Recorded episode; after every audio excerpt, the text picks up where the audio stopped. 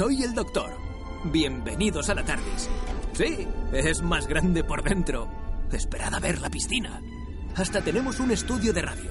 Allí es donde mis acompañantes cuentan los viajes que hacemos.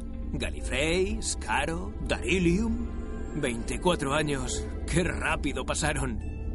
¿Queréis viajar con nosotros? Pues... ¡Alon sí!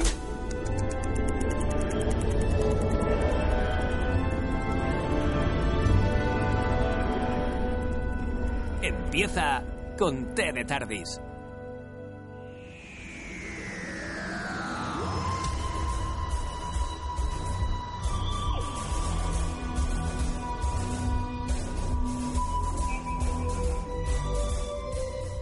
Hola, ¿qué tal? Bienvenidos, bienvenidas otra semana más a Con T de Tardis, el podcast de la Factoría La Constante, donde analizamos semana tras semana los capítulos de la serie de la BBC Doctor Who.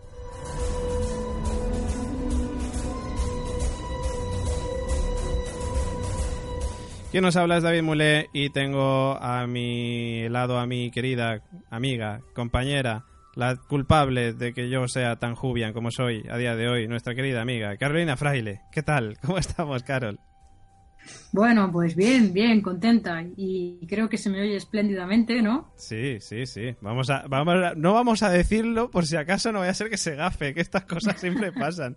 Pero se te oye muy bien, muy bien. Hemos mejorado Es que equipo. poco- claro, hombre, poco a poco pues se va mejorando. Primero me compré ordenador, ahora hay presupuesto para unos cascos. Ay, ay, ay, ay, vamos mejorando poquito a poco, poquito a poco. Pero mola, mola mucho y estamos muy contentos de escuchar mejor a Carol. Me acuerdo de cuando se te escuchaba a veces Dale Quizada, que bueno, Claro. estaba guay como homenaje también, hay que decirlo. Pero Yo voy, bueno. al contra- yo voy al contrario que, que la serie, ¿no? Yo mejoro y la serie pues... Joder, sí, es verdad, ¿eh? Madre mía, madre mía. Bueno, sí, ya hablaremos de todo lo que pasa en el capítulo de Doctor Who de, de esta semana y, en fin, en esta temporada que está siendo un poco regulera, regulera. Pero bueno, en fin. Eh, luego llegará nuestra querida compañera Gemma Yats, pero mm, nos ha dicho, "Com- no llego, no llego, no llego. Ha dicho, no llego, no llego, no llego. ¿Y sabes qué pasa con no llego, no llego, no llego? Pues que ha dicho, pues os mando las noticias. y así pues por lo menos vamos a poder escuchar las noticias de nuestra querida Gemma Yats y luego pues ya después del vórtice temporal de ay, del vórtice temporal de la review sónica de Rafa Cassette pues ya en la review de Conte de Tardis ya que estamos casi seguros vamos de que Gemma Yats ya va a estar con nosotros así que si te parece Carol nos metemos ya en faena y nos vamos ya a las noticias de Gemma Yats ¿vale? Pues venga, vamos a ello. venga la escuchamos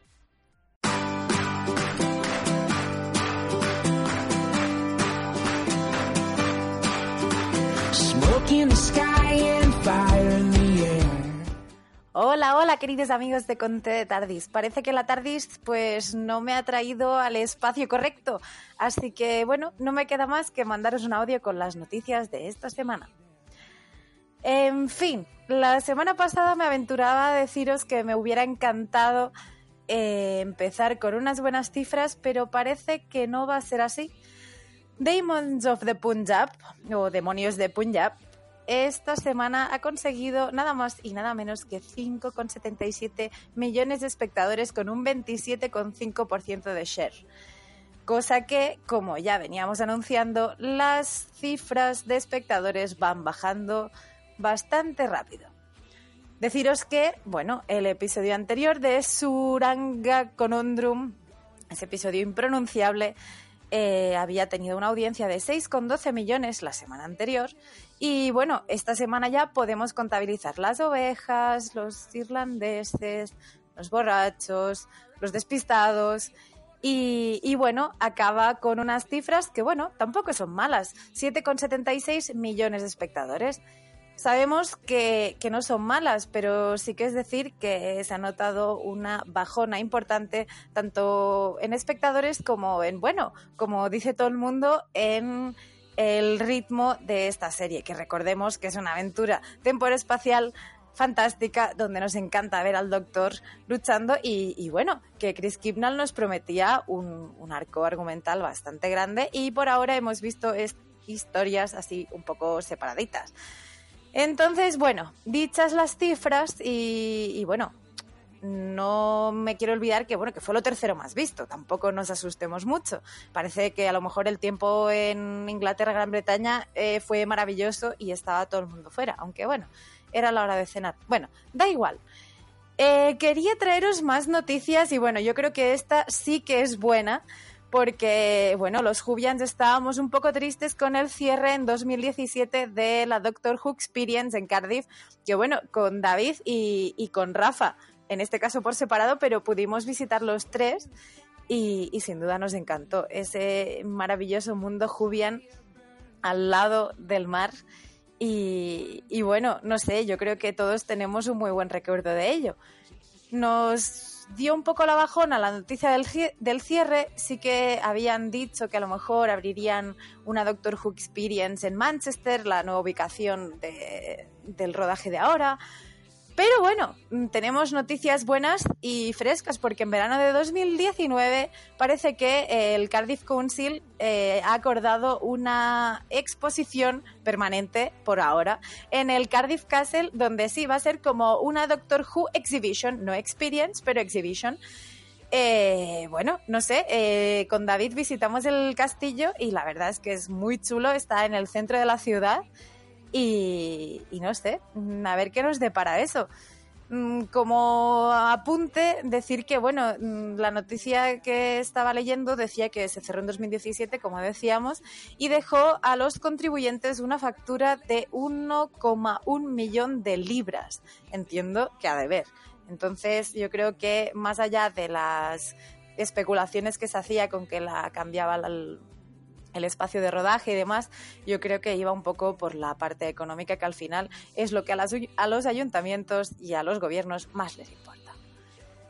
Otra noticia es que, bueno, The Sun, ese- esa revista, periódico amarillista famosísimo en territorio anglosajón, eh, también hacía, se hacía eco de, de la noticia que comentábamos en Conte de Tardis la semana pasada. Y con un titular bastante gracioso que es Exterminating Viewers, eh, exterminando espectadores. Y, y sí, mm, decía que bueno, que estos episodios demasiado moralistas están haciendo que la comunidad Jubian pierda un poco el ritmo y las ganas de seguir viendo a esta nueva doctora que a mi parecer y en mi punto de vista es una maravillosísima doctora. Y, bueno, la semana pasada también justo eh, David comentaba, ostras, eh, creo que el siguiente episodio fue rodado en España. Y yo me comprometí en buscarlo y sí, efectivamente, fue rodado en la zona de Granada, en la provincia de Granada, en Aldeire, y es un espacio que por lo visto es típico para recrear eh, espacios asiáticos y en este caso muchos de los que estuvieran ahí husmeando sospecharon que podía ser una localización en India. Acierto. Estos Demons of Punjab nos trasladaban a esa frontera, nueva frontera entre India y Pakistán. Pero bueno, recordemos que también eh, Doctor Who no es la primera vez que pisaba territorio español. Y ya con el quinto doctor, con Peter Davison, eh, se desplazaban a, Lanzarote para poder hacer una de las aventuras del planeta de fuego. También recordemos que Capaldi estaba, visitaba la ciudad de las arts y las ciencias de Valencia en la temporada anterior eh, con Bill Potts. Y así como noticias relevantes, mm, pues poquitas hemos encontrado, la verdad. Sí que es cierto que, bueno, está todo el mundo un poco mm, descolocado co- con lo que está pasando, ¿no? Con, con estas aventuras tan chulas, pero a la vez tan despegadas de, de la esencia del doctor. Entonces, veremos si es que ha sido una temporada de prueba y podemos ver mucho más de esta Jodie Whittaker que tanto nos gusta. Así que bueno, ya que no puedo estar con vosotros, eh, os mandaré también otro audio poniendo mi nota, sin duda, que seguramente no va a ser la misma que el panda, y comentaré rápidamente qué me ha parecido el episodio. Un saludo, chao, chao.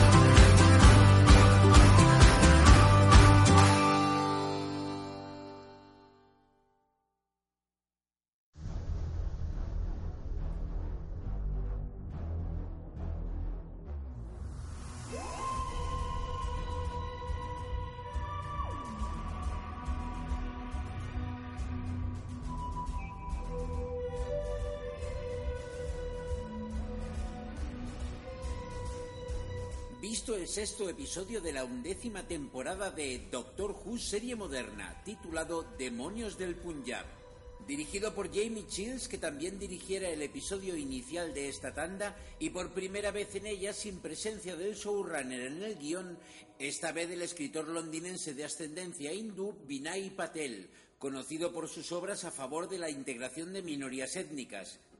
Con estos antecedentes no era extraño que el argumento de esta semana se trasladase a Pakistán, aunque por motivos económicos se haya rodado en Granada y rechine lo poco indio que parece el paisaje mediterráneo.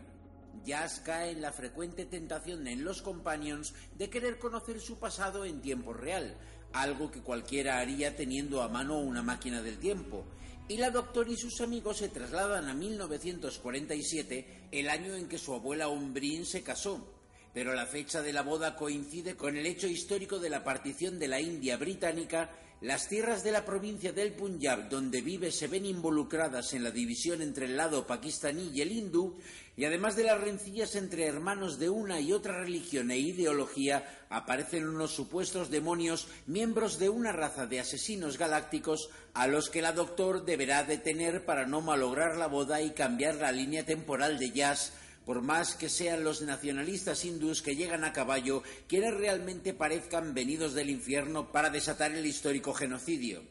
A pesar de que el capítulo incide en mostrarnos más de los antecedentes de Jazz, vuelve a abusarse de exceso de protagonismo de secundarios episódicos.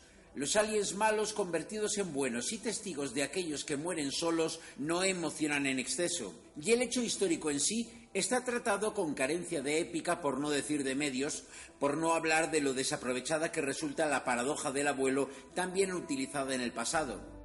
Aunque hay algún detalle destacable, como que según Aquinola por fin parece echarle imaginación a la banda sonora, tirando de influencias indias, y esta envuelve los momentos de acción, me cansa que la Doctor, igual que en Rosa Parks, haya dejado su rol de héroe de acción para solo tener que resistirse a actuar en situaciones que no deben ser alteradas.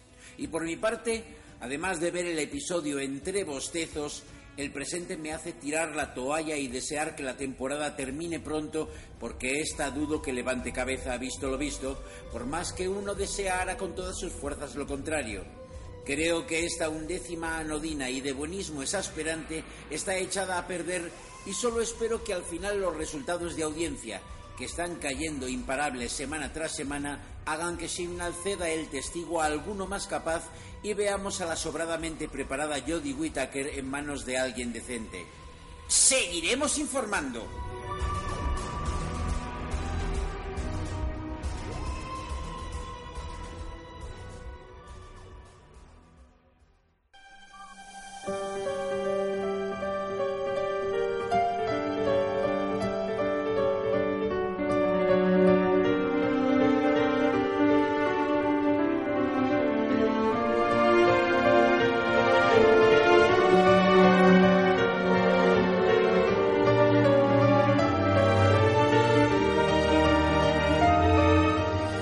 Pues ahí teníamos a nuestro compi Rafa Cassette con su review, que ahora comentaremos cosas de, lo que ha comentado Rafa, porque es cierto que ha dicho cosas muy interesantes y bueno, ya, ya las estaba diciendo también la, la semana pasada. Yo creo que estamos un poco todos por ahí, por el mismo, por el mismo pensamiento, me parece a mí.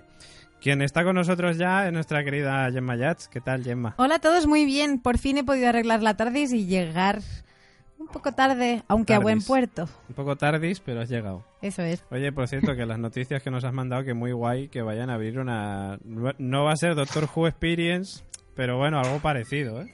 Eso es, Doctor Who Exhibition, que bueno, si, si te acuerdas cuando, aunque es otra serie, pero en Barcelona estuvimos en el Game of Thrones Exhibition, que era pues algo así como más como una exposición.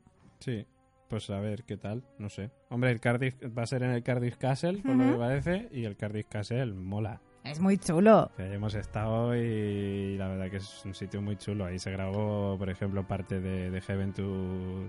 to He- no, Heaven to Send, ¿no? Sen- Sen- ya me lío. Enviado del cielo. el capítulo de Capaldi maravilloso, aquel donde sonaba por primera vez la canción de Shepherd's Boy, esa canción que sonaba al final de su de su, de su mandato, iba a decir como doctor, pero bueno, más o menos, diga, llamémoslo así, nos entendemos. Que las audiencias, y lo decía Rafa también, siguen bajando. Siguen bajando y, y a mí, bueno, ahora yo creo que con la review mm, lo veremos más claro, pero tampoco me extraña. Porque, bueno, no sé, yo creo que ahora en las impresiones generales nos daremos cuenta un poco de qué nos ha parecido y yo creo que somos un poco reflejo de la audiencia también. Sí, yo creo que estoy bastante de acuerdo en ese sentido. Carol, ¿tú cómo lo ves? Que, bueno, yo creo que si la audiencia baja es por algo, ¿no? O sea, es así. Es Yo que- creo que eh, esta temporada está dejando bastante que desear. A mí, por lo menos, empezó bien, empezó bastante bien con un primer episodio, pues no sé, que nos dejó a todos con mucho hype, con muchas ganas de seguir viendo que nos preparaba Kidnal, pero, pero yo no veo avance, Mm. sino retroceso. Sí, es, es verdad, ¿eh? es verdad. Y este, que era el primero que no dirigía, que no escribía, mejor dicho, Kibnal, sí que ha tenido algo, pero sigue faltándole. Es que yo veo que sigue faltándole algo. Es cierto que, que él dijo, vale, sí, rompemos con todo, no hay arco argumental. No hay... eh, Nada, es no hay que- Daleks, no hay Cybermen, no hay villanos conocidos. Y es como... mm, pues muy bien. Sí, y, y tengo que decir que, que los, los Daemons, estos demonios de Punjab, eh, tienen una estética y una... Yo, a mí me recordaron a estos monstruos malotes de temporadas anteriores, pero luego como que tienen muy buen fondo, demasiado. Sí. Es que tienen buen fondo y ya no solamente eso, yo creo que también es la forma de presentarlos. O sea, yo me acuerdo cuando conocimos a el, el silencio, por ejemplo, era Mm. terrorífico. O sea, el Sí. silencio era terrorífico. Y los Cybermen también daban ro- rollo y los Daleks simplemente con escuchar eh, el nombre de Daleks y ver la cara del doctor diciendo, Dios mío, que vienen los Daleks, ya era terrorífico. Estos tíos aparecen de repente en el campo, así como si nada, y no da ni miedo. O sea, es como unos tíos que aparecen en el campo. Oh, o sea, no sé, yo le hubiera puesto una atmósfera más oscura, más que, no sé, que digas, wow, ¿qué es eso? ¿Sabes? ¿Eso es un demonio? ¿Eso qué es? ¿Qué aparece? No, no sé. Sí, sí. No sé, es que- repente. Es que, a ver, es cierto que sí que ha recuperado cosas que, que tenían los antiguos o los antiguos capítulos en plan de que, vale, que parecen los monstruos y no tienen que ser malos. Es decir, en este caso estos no eran malos. O sea, lo fueron en su época, pero ahora no. Entonces eso sí, vale, recupera un poco de lo que era antes, pero lo que le falta es un fondo, lo que le falta es un arco argumental. Yo que a mí me parece muy bien los capítulos autoconclusivos, pero es que es lo que dijimos la semana pasada, o a final de temporada todo tiene una relación y nos caemos de culo y Kimnal nos da en toda la cara, o no sé yo lo que va a pasar a final de temporada. También es un poco lo que comentaba Rafa y, y se está comentando en redes, ¿no? Que recordemos también la primera temporada de Capaldi, que no valía casi la pena, como quien dice, que era una temporada muy sosaina. Y fue la segunda temporada de Capaldi cuando ya se vino arriba. Sí, pero la Sí. temporada de, de Capaldi, la primera, es cierto que, que, bueno, que no es que sea la leche, pero tenía capítulos como Listen, que era un auténtico capitulazo. O sea, Que yo la primera temporada, a la primera temporada de Capaldi, el problema que le, que le veo yo es que Capaldi yo noto que no estaba a gusto con el papel. Mm. A mí por lo menos me lo parecía, que querían hacer como un doctor muy serio que, que Capaldi se ve que, que no le pega, porque luego hemos visto el doctor que ha hecho Capaldi y, bueno, memorable. sí. Y en este caso lo veo al revés. Este caso veo que, que Jodie eh, Whittaker esta quiere hacer un papel de la leche. Sí, sería Whittaker, ¿no? O algo así. No sé cómo se dice. Yo la que- llamo que Whitaker y ya está. Sí, es que a, sa- a saber cómo se dice, no sé, no tengo ni idea. Que esta mujer se le ocurre un montón y que hace un papelón, sin embargo, lo que falla en este caso es la historia. O sea, Hmm. eh, yo veo, lo veo al revés. Antes fallaba el personaje y ahora veo que falla la historia.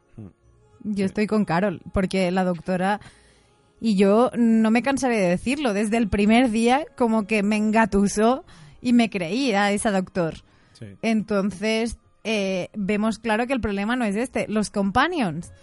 Bueno, creo que la premisa de partida y el, o sea, el punto de partida es el mismo que todos, la presentación de unos compañeros que pueden funcionar o no. y Yo creo que funcionan.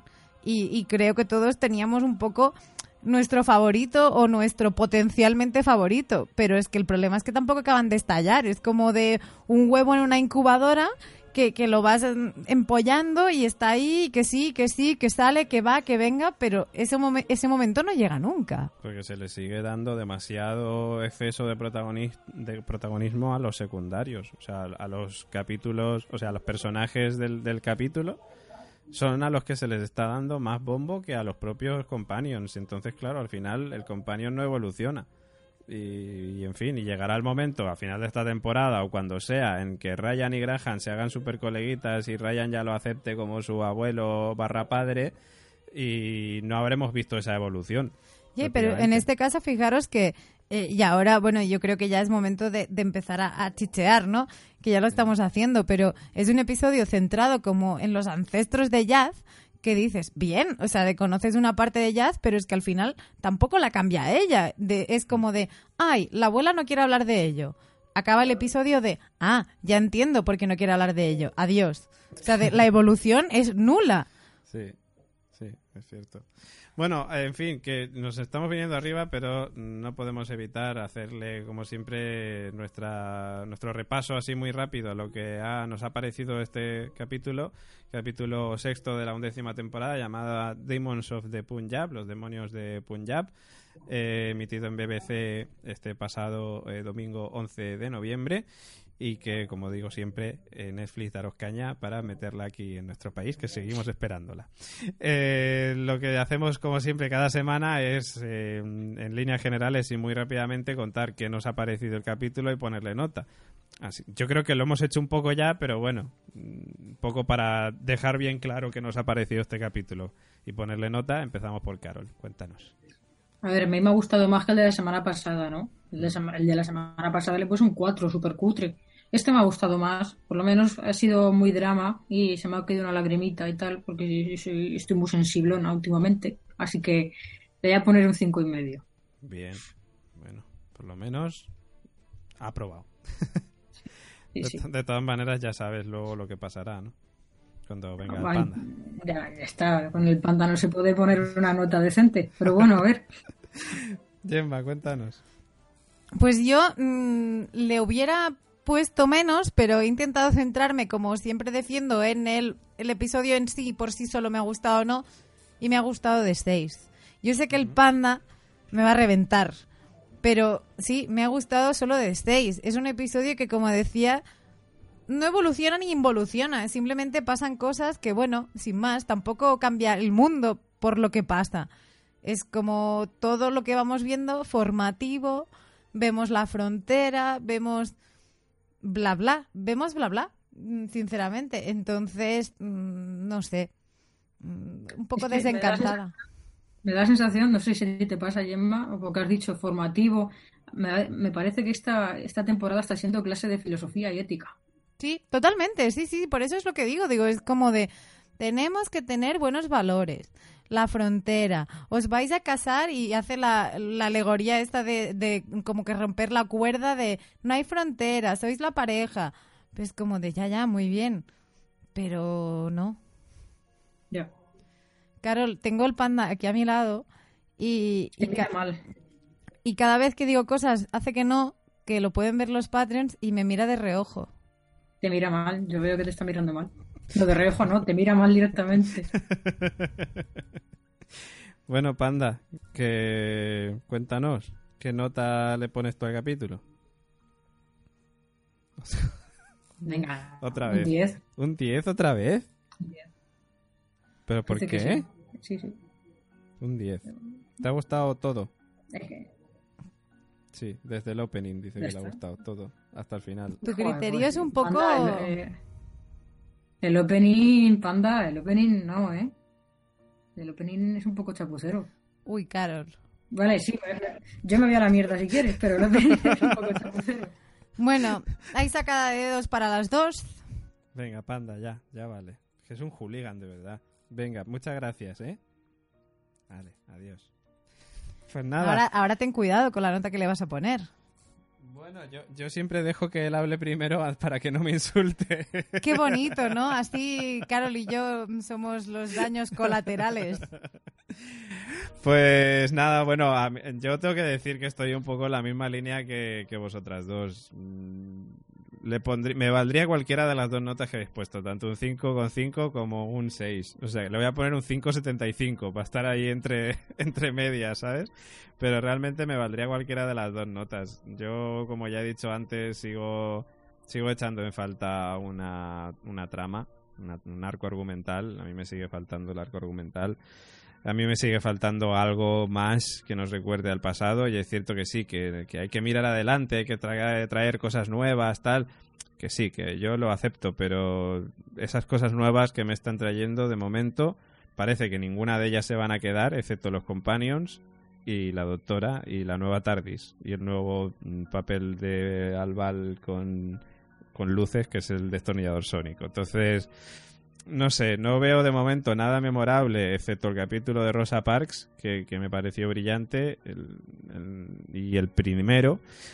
Es cierto que cada semana va bajando, va bajando, y no sé qué va a pasar. O sea, estamos por el sexto, nos quedan cuatro capítulos más, y no sé lo que va a pasar. O sea, estoy totalmente perdido con Kibnall, la verdad que...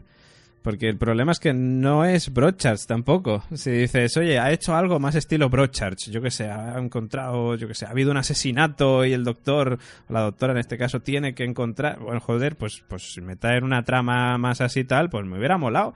Pero es que el problema es que no es Broadchurch y tampoco, y tampoco es 100% Doctor Who. Entonces no sé muy bien lo que estoy viendo. Así que, por eso un 5.75, que por cierto es la nota media de esta semana del Conte de Tardis. Está bien. Y, y yo tampoco quiero tirar muchas, es decir, apedrearía a Kibnall porque Doctor Who como tal no está funcionando. Pero si no se llamara Doctor Who, es una serie que me gustaría un montón. Porque además está muy bien, o sea, de, está muy bien hecha Sí, sí. y muy bien tratada. Mm.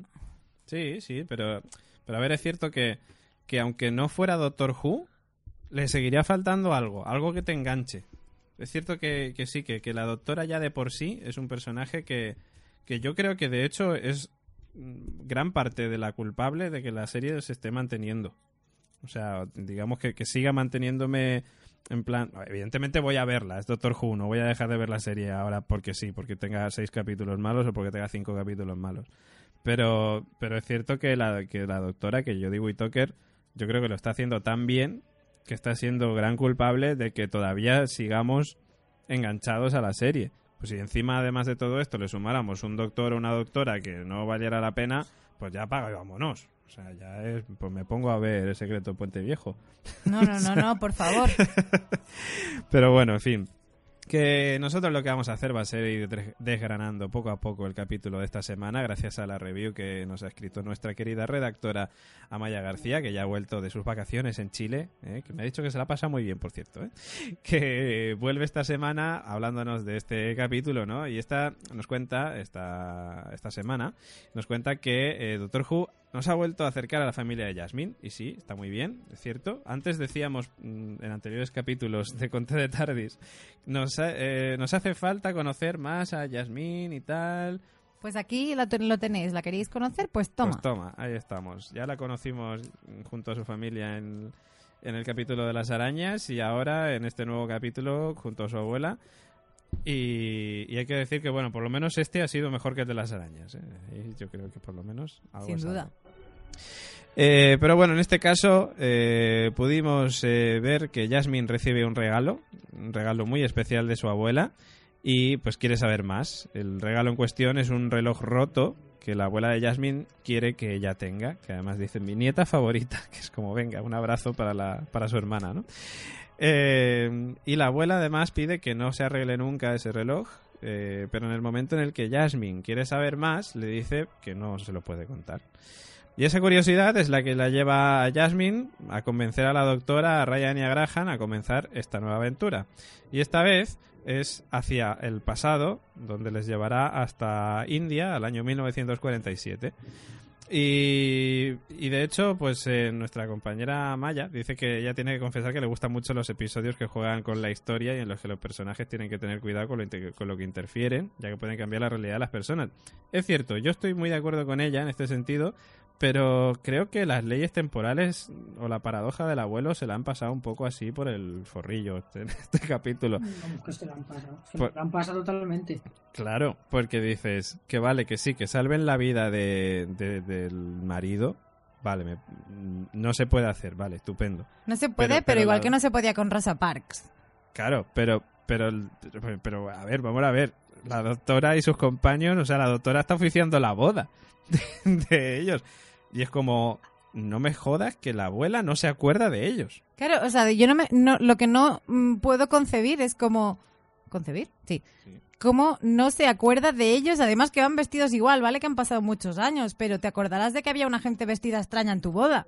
Claro. Es que te acordarás de que vino gente de otro tiempo, súper rara, que venía de Inglaterra, que además que se llamaban como tu, una se llamaba como tu nieta, o sea, que no sé, eso yo no lo olvido en la vida, que es tu boda. Y, Claro. y de hecho, a mí me gustaría pensar, o me hubiera hecho gracia, que el guiño fuera ese, ¿no? De como de tú te llamas Jazz por alguien que estuvo en mi boda. Yo esperaba eso también, yo también lo esperaba. Sí, sí. Porque hemos visto, hemos visto otros capítulos de Doctor Who donde sí, viajan al pasado y conocen a quien sea y tal, o, o los propios doctores, cuando hemos tenido el capítulo del 50 aniversario, o el capítulo de Twice Upon a Time, donde se juntan los propios doctores y ellos no pueden recordarse por, por ese problema que hay cuando se juntan dos doctores, o sea, el mismo doctor con diferentes regeneraciones que no pueden acordarse de todo lo ocurrido. Sí. Vale, ahí tienen Pero ellos son personas diferentes. Claro, pero aquí es que es eso, son personas diferentes. O sea, su abuela perfectamente tendría que reconocer a su nieta y tendría que reconocer, ya no digo a su nieta, sino a la, a la doctora. Aunque la doctora no la llega a conocer. Solamente ve a su nieta. Pero con su nieta hubiera molado que Claro. le hubiera dicho, que le hubiera dicho al final, en vez de decirla, eh, ¿quieres, ¿quieres saber la historia del reloj? Que le hubiera dicho, bueno, creo que no hace falta que te cuente la historia del reloj. Y ahí hubiera quedado perfecto, hubiera Claro. sido como, wow, ¿sabes? Además es que va vestida como la vio en el pasado, con lo cual, Claro. ¿cómo no te vas a acordar de tu nieta? O sea, no sé, yo no lo termino de ver y, en fin, o sea, a lo mejor dentro de dos capítulos o tres capítulos o a final de temporada aparece otra vez la abuela de Jazz y ve a la doctora y dice, oh, te recuerdo. Y es como, vale, la recuerdas a ella y no recuerdas a tu nieta, que lo veo factible que pase en algún momento, pero bueno, en fin, veremos. Que me enrollo con esto. Que en este caso la que tiene que tener cuidado es Jasmine, eh, con el tema de, de no interferir en la historia, por no poner en juego su existencia. Pero bueno, como hemos dicho, esto mm, así, así. Jasmine le había dicho a la doctora que su abuela vivía en Lahore, pero la TARDIS les lleva a Punjab. Y en el camino se encuentran con un hombre eh, que conoce a Umbrin, la abuela de Jasmine. En ese momento eh, parece que hay algo raro en el bosque al que han llegado, ya que la doctora sufre un mm, fuerte dolor de cabeza y tiene una visión de unos extraños seres. Que yo en ese momento dije, hostia, los extensa. Sí, totalmente, porque es un poco lo que le había pasado cuando se metieron en su cabeza en el episodio de las mantas chungas. Claro. Y digo, mola, porque parece que va a tener arco argumental, pero no. Duró un ratico solamente. Medio segundo. Medio segundo. Eh, total que nada, que, que cuando la doctora y los acompañantes se suben a- al carro para ir a, a conocer a la abuela de Jasmine, aparece un señor, tal Bati, que luego descubriremos que es el que oficiará la boda, al que invitan a subir, pero bueno, prefiere ir andando. Al marcharse vemos que hay alguien observando lo que ocurre y ese parece el mal que tendrán que combatir en este episodio. Que por cierto, que es que en ese momento yo seguía pensando que eran los Extensa. Tras el viaje con Prem, el hombre que encontraron en el camino, el hombre del carro, llegan a la casa en la que vive Umbrin y se dan cuenta de que el hombre que les ha llevado es el prometido de la abuela de Jasmine. Así que la doctora y sus acompañantes agradecen a Prem por el viaje, pero Jasmine cree que hay algo raro, ya que ella sabe que su abuelo era musulmán y Prem es hindú, y además no le encaja con la foto que ha visto previamente en, su casa. Total que la doctora Jasmine, Ryan y Graham conocen a Umbrin, su madre, al hermano de Prem, y todos están a la espera de las noticias, por cierto, allí, sobre la división de India. Hermano de Prem ya conoce lo que va a ocurrir y está muy contento de que se vaya a crear Pakistán para que los musulmanes de India vayan a vivir ahí. No es el caso de Prem y de Umbrin, ya que con la nueva división cada uno debería, de vivir, debería vivir en un país diferente. A pesar de ello, quieren seguir adelante con la ceremonia de su boda. Aquí es cuando empieza un poco la lección de todos somos iguales, no existen las fronteras. Que sí, que está muy bien, que yo, que estoy contigo, pero, pero es la- la- la- el recordatorio del momento de tal. Es lo que decía cuando antes, es el bla bla. Es el, ya estamos un poco hartitos de, de tanta moraleja. La lección de la semana. ¿no? Sí. De la semana. Todos somos hermanos. Gracias. Ya lo sabíamos. Pero bueno, en fin, que está muy bien para los niños. Esto está muy bien. Me parece estupendo. Igual para los mayores ya lo tenemos un poco asumido. Aunque algunos lo- se lo pasen por ahí. Pero bueno, da igual. Hay impedimentos para que la boda se celebre, ya que Bati, el santo que iba a casar a Premia Umbrin, eh, digamos que desaparece. Y bueno, lo que parece más bien es que ha sido asesinado por esos demonios que aparecen en el campo. O es lo que más bien creen al principio. ¿no? No saben muy bien qué ha pasado, pero hay una sustancia extraña sobre su cuerpo, además. Ese. No sé, era como rosa, ¿no? Como Pelotita rosa. pelotitas rosas. Pues la doctora quiere saber quiénes eran esos demonios y el equipo se separa para investigar lo ocurrido. La doctora se mete en el bosque con Ryan y con Crem y con Prem, con Crem. me he acordado de Crenecito, de nuestro amigo Rubén. Por eso me ha salido Crem. Bueno, pues eso, con Prem y que de repente aparecen dentro de una nave. Y la doctora se da cuenta de que está en una colmena Tillarian. Que dices, vale, ya no son los extensa. Venga, ya se me ha cortado. el- Moc, moc, Moc, moc. moc. y cuenta a sus compañeros que son los asesinos más peligrosos del universo. Así que, bueno, Prem... chan. Chan, chan, sí, que es como, ostras, cuidado, ¿no? Eh, Prem le cuenta a la doctora que, que él vio a esos seres, eh, luego más adelante, no lo hace ahora, pero más adelante les cuenta que, que los vio en Singapur, ¿no? Durante la batalla, ¿no? Que los vio allí en el campo de batalla alrededor del cuerpo de su hermano que falleció allí. Eh, total que, bueno, los Tillarian aparecen en la colmena porque la doctora hace algo que luego dice, uy, ya me esperaba que iba a pasar esto, que es coger el, el- el corazón, digamos, de la colmena que estaba ahí en el centro y suenan las alarmas. Y claro, se lo que- lleva, que es como de... ujú. Esto me lo llevo para investigarlo. Uy, vaya, ya sabía yo que iban a saltar las alarmas. pues eso. Y entonces pues aparecen los Tillarian, ¿no? Que evidentemente pues no les hace mucha gracia que la doctora se lleve este aparato. Hombre, es como si alguien viene y se lleva un jarrón de tu casa. Pues mal. Claro, y además con lo importante que era para los Tillarian, o sea que bueno, en fin. Lo que pasa es que en ese momento todavía no lo sabíamos. Pero bueno, la cosa es que eh, cuando salen mm, de allí, ven que, o sea, la doctora ve que, que Ryan y que Prem desaparecen en esta especie de teletransportación que tienen los Tillarian y dice, ah, que hay unos cacharros aquí que mm, teletransportan, porque yo no recuerdo cómo se llamaban los cacharros, pero bueno, los cacharros teletransportadores, los llamaremos con este nombre tan original. Además dice que creo que dice que son mini. Sí, efectivamente, son mini. Y, y lo que pasa después, ¿qué pasa más? Eh, pues que, que mientras eh, la doctora eh, Ryan y Prem vuelven de estar en la colmena de los Tillarian, Graham y Jasmine, por otro lado, hablan con Umbrin y su madre. Y Jasmine se siente traicionada por su abuela, ya que siente que su abuela le mintió al no decirle que se casó con Prem. Total que Graham, bueno, pues está ahí, le ayuda, le hace entender que puede que su abuela tenga razones para que no le cuente lo que pasó. Yo sigo diciendo, y creo que lo hemos dicho ya casi todas las semanas, lo repetimos, pero Graham sigue siendo el Companion mejor favorito. ¿eh? Totalmente. O sea, está muy bien, además, en este capítulo. Eh, es cierto que, que- con poco protagonismo, porque no le dan más, pero está muy bien, está muy bien. Bueno, ¿qué más? Que Prem y Ryan vuelven corriendo a la casa, ya que creen que la doctora ha desaparecido, lo que, lo que pasa es que los que desaparecieron fueron ellos, pero no se habían dado cuenta de que estaba tras ellos. Total, que la doctora consigue crear un espacio para que los Tillarian no lleguen y Prem y Umbrin se puedan casar. Y mientras están creando el espacio, los Tillarian aparecen en la casa y Umbrin se asusta, evidentemente, por lo que está ocurriendo.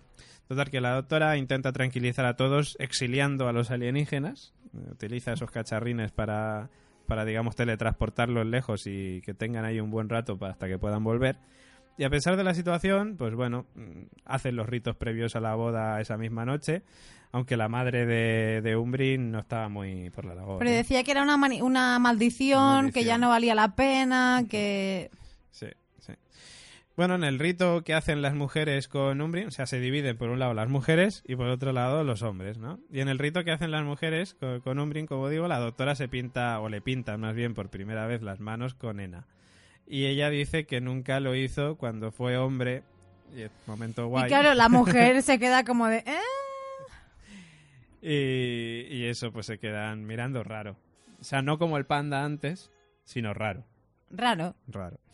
Eh, total que bueno, pues eso, que, que Jasmine dice, no, no, que es que es una cachonda, la doctora esta es una cachonda. Y es que sí, sí, es, es verdad que soy súper buena haciendo chistes y tal. Sí, muy bien. Luego en el rito entre los hombres el ambiente es diferente, ya que Manis, el hermano de Prem, no está muy de acuerdo con que su hermano se case con una musulmana.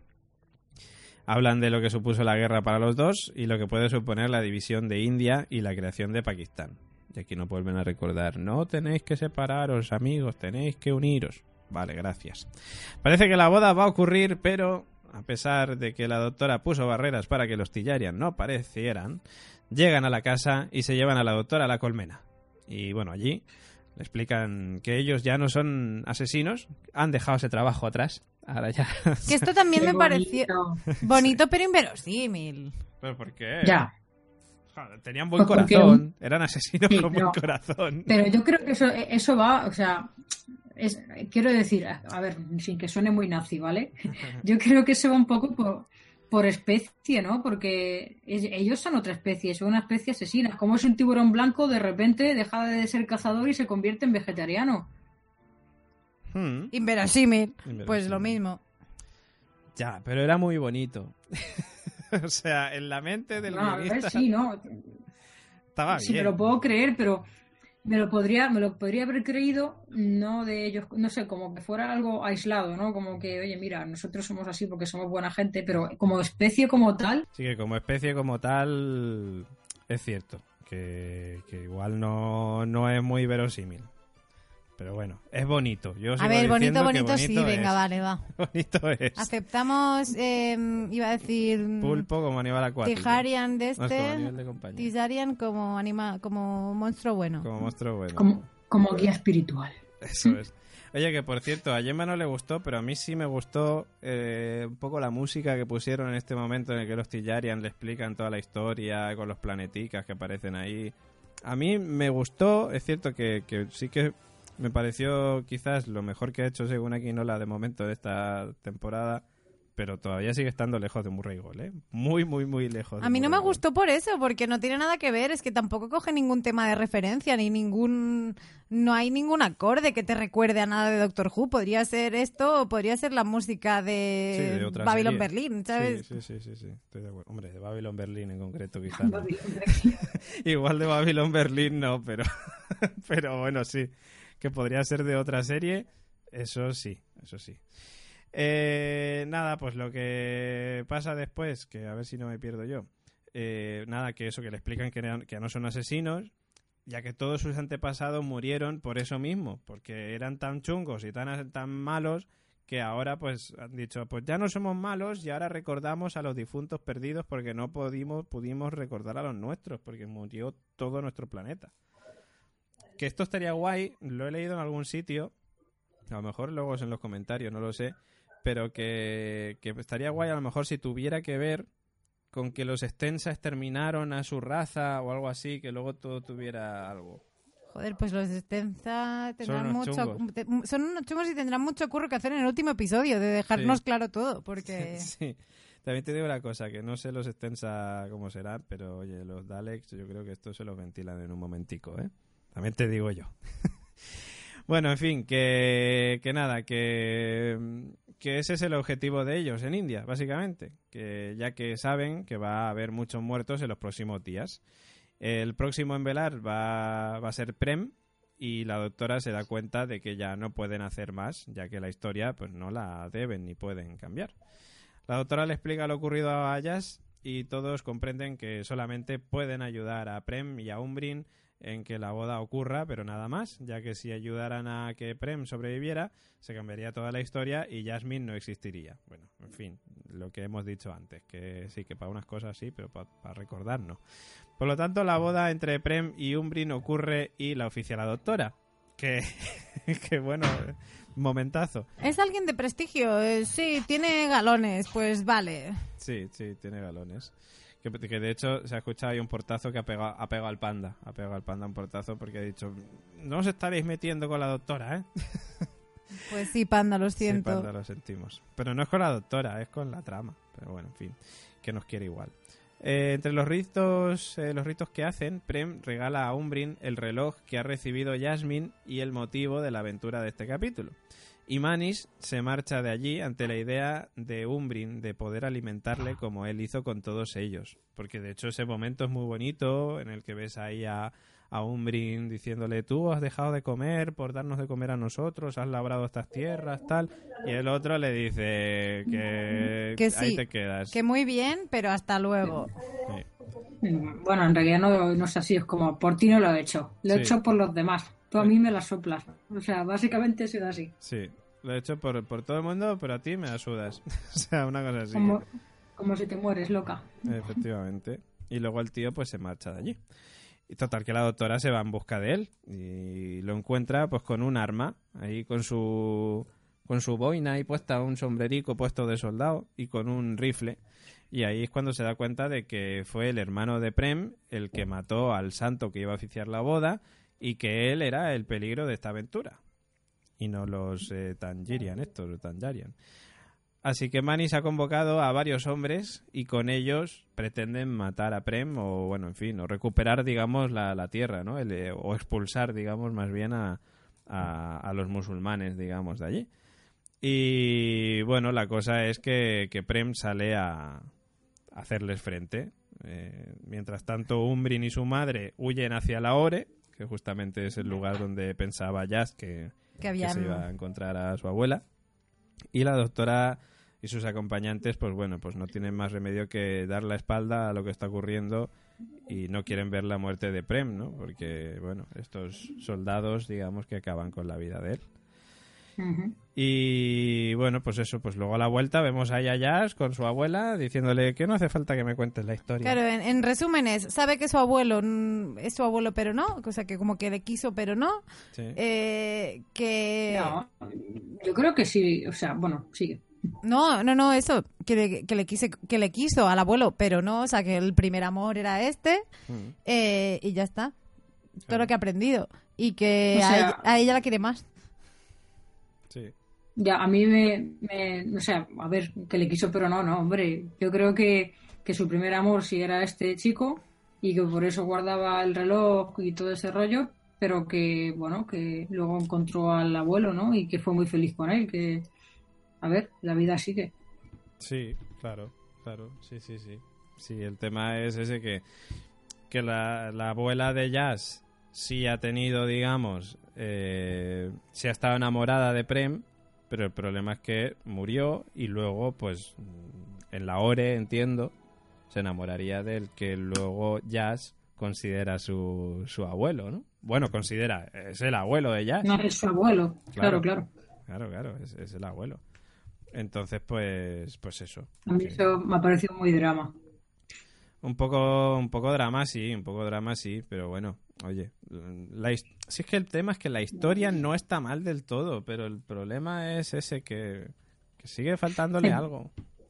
Le falta la chispa esa que hace que Doctor Who sea Doctor Who, ¿sabes? Mm, En plan, pues eso, es como, como decíamos antes, si en vez de terminar con, no te cuento la historia, cariño, hubiera terminado con un guiño o con un, bueno, no te voy a contar la historia, ya la sabes, o con, tú te llamas Jazz por una chica que vino a mi boda o algo así, Claro, pues hubiera sido diferente, ¿sabes? Hubiera sido como esos guiños como el rostro de Boe y esas cosas que echamos Sí. en falta. sí, claro, totalmente de acuerdo, vamos, totalmente de acuerdo. En fin, que así acaba el capítulo y antes, nosotros todavía nos quedan cosas, pero para antes de continuar, antes de continuar, ¿sabes lo que tenemos que hacer, no, Gemma Yats? Nada, estaba calentando la voz. Efectivamente, calentar la voz para decir las vías de contacto. Y es que podéis contactar con nosotros en arroba laconstante1, porque como dice Carol, mm, sin número ya estaba pillado en las redes sociales, tanto en Twitter como en Facebook como en Instagram. También os podéis escribir correos electrónicos info a info arroba laconstante.com. Y bueno, como ya sabéis que Doctor Who, y siempre lo digo, es una serie que seguimos semanalmente, podéis dejar vuestro comentario en el comenta y participa de nuestra página web, laconstante.com. Y ahí además encontraréis los podcasts, las noticias, eh, información, contenido, tops, mm, un montón de cosas, aparte de nuestro botón naranja. Patreon.com barra la constante. Ahí estamos, el botón naranja de nuestra web que os manda ya patreon.com barra la constante, donde os ofrecemos mucho contenido exclusivo solamente para los mecenas de esta red de podcast que es la constante, donde ya sabéis que Conte de Tardis es uno de sus spin-off, como nosotros le llamamos. Y, en fin, hay que decir que tenemos que hacer el sorteo de este mes dentro de nada. Que recordamos que el sorteo de este mes tiene eh, la tote bag de, Doctor Who, de una tote bag de Doctor Who. Eh, y por otro lado, el libro de Heridas Abiertas, Sharp Objects, la serie, una de las series, digamos, de, de este verano de HBO. Y muy recomendable, por cierto, si sois seriefilos, aparte de Doctor Who y os gustan también muchas series más, pues os recomendamos también Sharp Objects o Heridas Abiertas, que podéis ver en HBO. HBO.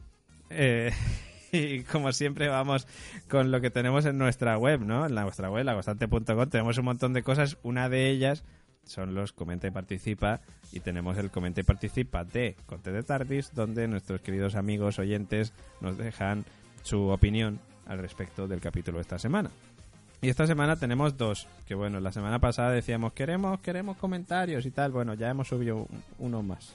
Venga. Tenemos por un lado a María A, que nos dice Gemma. Si en el podcast Rail la trama estúpida de la semana, en Conte de Tardis debería de haber la trama educativa de la semana. La de este episodio ha sido la partición de la India y el conflicto que supuso. También vuelven a dejar detalles de personajes famosos que al parecer coincidieron como el Doctor, como Lord Moonbatten o Einstein en su boda. Curioso, Sí. cuanto menos. ¿Cierto? Me ha gustado mucho el episodio y también me ha hecho una ilusión tonta que lo grabaran en España. Espero que os haya gustado y a vosotros también. Un saludo. Pues un saludo también para ti, María A. En el podcast es la trama gilipollas de la semana. Pero. María pero sí. quería ser bien hablada. Sí. Y, y bueno, nos ha gustado regular. Porque Sí. veníamos muy bien acostumbrados, aunque. Aunque somos incoherentes también, porque cagábamos de Moffat todo el rato y ahora no nos gusta Kimnal. A ver, a ver, es como todo. A ver, Mo- a- es que, a ver, como Russell T. Davis, yo creo que no ha habido un guionista igual. Luego. Moffat, Moffat tuvo temporadas y temporadas. Moffat hacía mofadas de esas que dices, pero qué mierda me estás haciendo. Y luego de repente te hacía un capitulazo. O sea, Moffat era muy random. Pero es que Kindle de momento. Es que yo creo que este capítulo, si nos lo hubieran presentado antes, igual nos hubiera gustado más. O sea, es decir, si no hubiéramos tenido el lastre de las arañas, del, del pitingo y tal, yo creo que hubiera nos hubiera gustado más este capítulo de lo que nos ha gustado ahora. Pero claro, tenemos ya pues todo eso de atrás. De acuerdo, estoy. Claro. Pero bueno, en fin, que el capítulo en sí, como capítulo simple y llano, separado de todo, no está mal del todo. De hecho, lo hemos aprobado y todo. Bueno, y por otro lado tenemos un comentario de Pablo que dice, hola chicos, gracias por vuestro podcast, sois los mejores. Pues muchas gracias. El capítulo de esta semana me ha gustado mucho, trata un tema que podría ser actual, pero sin meterlo a piñón. La música, por una vez, ha sido un puntazo, aunque nada que ver con Murray Gold. Sin pistas del arco argumental, a menos que los Stensa hayan destruido el planeta de los Tijayan. ¿Ves? Aquí era donde lo había leído yo antes. Una vez me he hecho ilusiones con el capítulo pensando que volverían los Demons de la clásica. En fin, buen capítulo teniendo en cuenta el anterior. Un saludo a todos y seguid así. Pues muchas gracias, Pablo, por tu comentario. Y nosotros continuamos, porque tenemos a nuestro querido Rafa Cassette preparado con el vórtice temporal, donde ya sabéis que habla de vez en cuando de antiguos companions, eh, o antiguos doctores, o antiguos villanos, o antiguos, en fin, en general. Y esta semana nos habla de Peter Davison, del quinto doctor. Así que vamos a escucharle.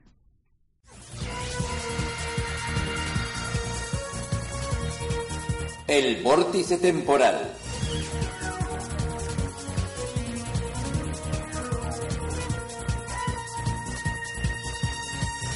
Muy buenas, Constantinos Companions. En nuestro repaso por la serie clásica, hoy toca recordar a un doctor que tuvo una de las papeletas más complicadas a priori frente al público del longevo show, suceder a Tom Baker que había consolidado su arquetipo del personaje a lo largo del récord todavía no superado de siete temporadas. Nuestro vórtice se encamina hacia la figura del quinto doctor interpretada por el actor inglés Peter Davison.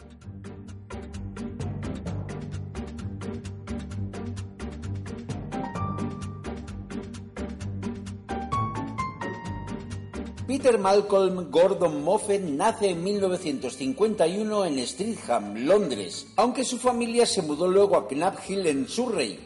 Allí fue miembro de la compañía de teatro amateur Byfleet Players y posteriormente estudia en la Escuela Central de Locución y Drama tras lo que consigue su primer trabajo como actor profesional y asistente del director de escena en el teatro Nottingham Playhouse.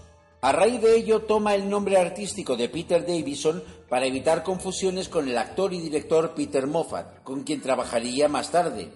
En 1973 se casa con la profesora Diane Russell, de la que se divorciará dos años después, y en 1975 se estrena en televisión con un episódico en la serie de ciencia ficción La gente del mañana, junto a la actriz estadounidense Sandra Dickinson, con la que se casará en 1978 y tendrán a su hija Georgia. Tras pequeños papeles, conseguirá la fama en 1978 como el malvado Tristan Farnon en la serie Todas las criaturas grandes y pequeñas, y aparecerá junto a su esposa en la adaptación televisiva de la BBC de la Guía del Autoestopista Galáctico en 1981. Este último trabajo lo pondrá en el punto de mira del showrunner John Nathan Turner cuando inicia el casting para suceder a Tom Baker, y así firma un contrato de tres años y al final del arco Logópolis, conclusión de la temporada 18, el agonizante cuarto doctor se regenera ante sus compungidos companions y Davison coge el testigo del papel.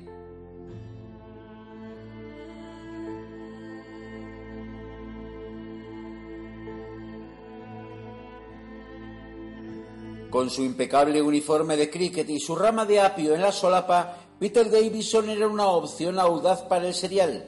A sus 31 años era el actor más joven hasta entonces en interpretarlo, y además su doctor marcaba diferencias con su inmediato predecesor. Donde Baker era confiado y vivaz, Davison era tímido y contemplativo, y donde el primero era extraño y quijotesco, el segundo era sólido y confiable. Con apariencia de protagonista romántico tradicional y mucho menos excéntrico que las encarnaciones anteriores, su interpretación del Doctor como caballero amable y, seamos claros, algo blandito, no será el único hándicap en la temporada 19. Además de la discutible idea de cargarse el destornillador sónico en el arco La Visita, que ya no reaparecería hasta el octavo Doctor, Nathan Turner distribuyó una nota a los guionistas para poner fin al humor tonto que había dominado los últimos tiempos de Baker.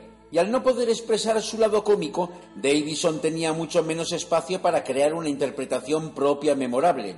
Esto iba unido al recorte presupuestario de la serie por la BBC, que obligaba a primar el rodaje en estudio frente a los exteriores y el cambio de franja horaria de la misma.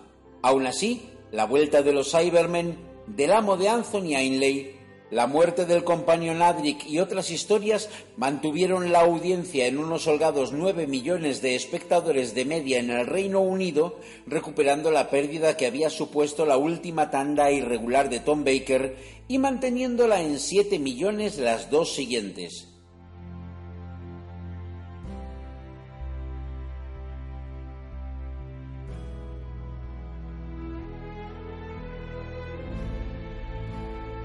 La temporada 20 de 1982, año de celebración de dos décadas de la serie, supuso la vuelta de amigos y enemigos del pasado y concluyó con el especial Los Cinco Doctores, que reunió de forma imperfecta a las cinco encarnaciones del personaje.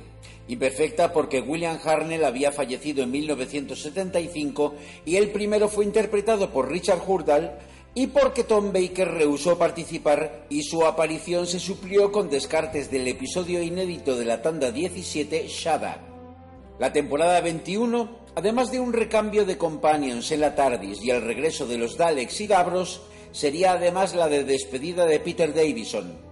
El segundo doctor Patrick Troughton le había recomendado no permanecer en el show más de tres temporadas para evitar encasillarse en el papel y al final del arco Las Cuevas de Androzani muere ante su compañero Perry Brown y se regenera en el polémico Colin Baker. Davison continuaría una fructífera carrera en teatro, cine y televisión hasta hoy, incluyendo series como Ley Orden UK o El Rey Arturo en el musical de Monty Python Spamalot, y seguirá en contacto con la serie tanto dentro como fuera de las pantallas.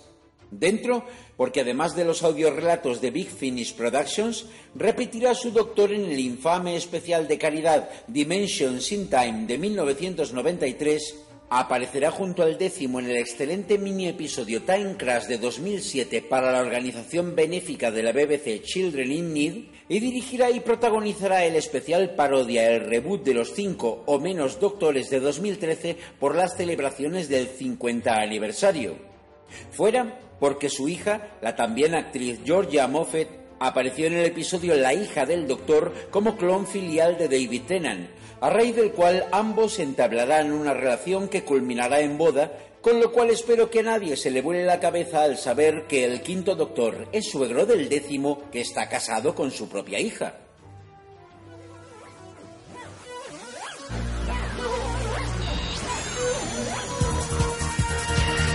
Y así hemos traído hoy a nuestra sección la memoria del suave y anodino Quinto Doctor. Pronto volveremos con otra edición de El Vórtice Temporal.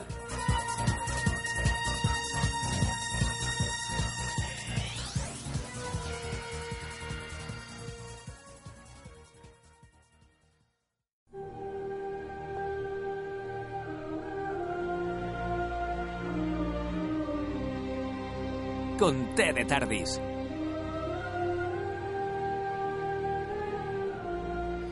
Bueno, ya estamos en las Torres de Dalirium, nuestra sección musical, donde ya sabéis que hablamos de, bueno, o más bien escuchamos la banda sonora original de esta serie Doctor Who. Y sobre todo pues eh, escuchamos a Murray Gold, porque de momento, como ya dije la semana pasada y como llevo diciendo ya desde el principio prácticamente, según Aquinola sigue sin convencerme. Es cierto que esta semana ha vuelto a, bueno, digamos que ha sacado un tema interesante, yo creo que esta semana no ha estado mal en cuanto a la música de, Doctor Who, pero sigue sin ser o sigue estando muy lejos de, de Murray Gold. Así que yo, como dije en su momento, yo pensaba que quien iba a suceder a Murray Gold en, en, la música de Doctor Who iba a ser Ben Foster. Que Ben Foster es orquestador, eh, ha hecho la banda sonora de Torwood. Y yo esperaba que iba a ser Ben Foster. Y de hecho, reivindico a Ben Foster para que si en algún momento tienen que rescindir el contrato de Según Aquinola, que venga Ben Foster. Y lo comentaste además. Y lo comenté, y lo comenté, y lo sigo manteniendo. Así que lo que he hecho esta semana ha sido no poner un tema de Doctor Who, no preparar un tema de Doctor Who, sino preparar un tema de Torwood. Y lo hago por, por, por, por, reivindicar a Ben Foster como compositor de esta serie, que espero que algún día sea. Así que vamos a escuchar un tema que se llama Countdown to Destruction, de la, son, de la banda sonora, como os digo, de Torchwood, y compuesta por nuestro amigo Ben Foster. Así que la escuchamos. Y luego ya nos vamos al final del programa.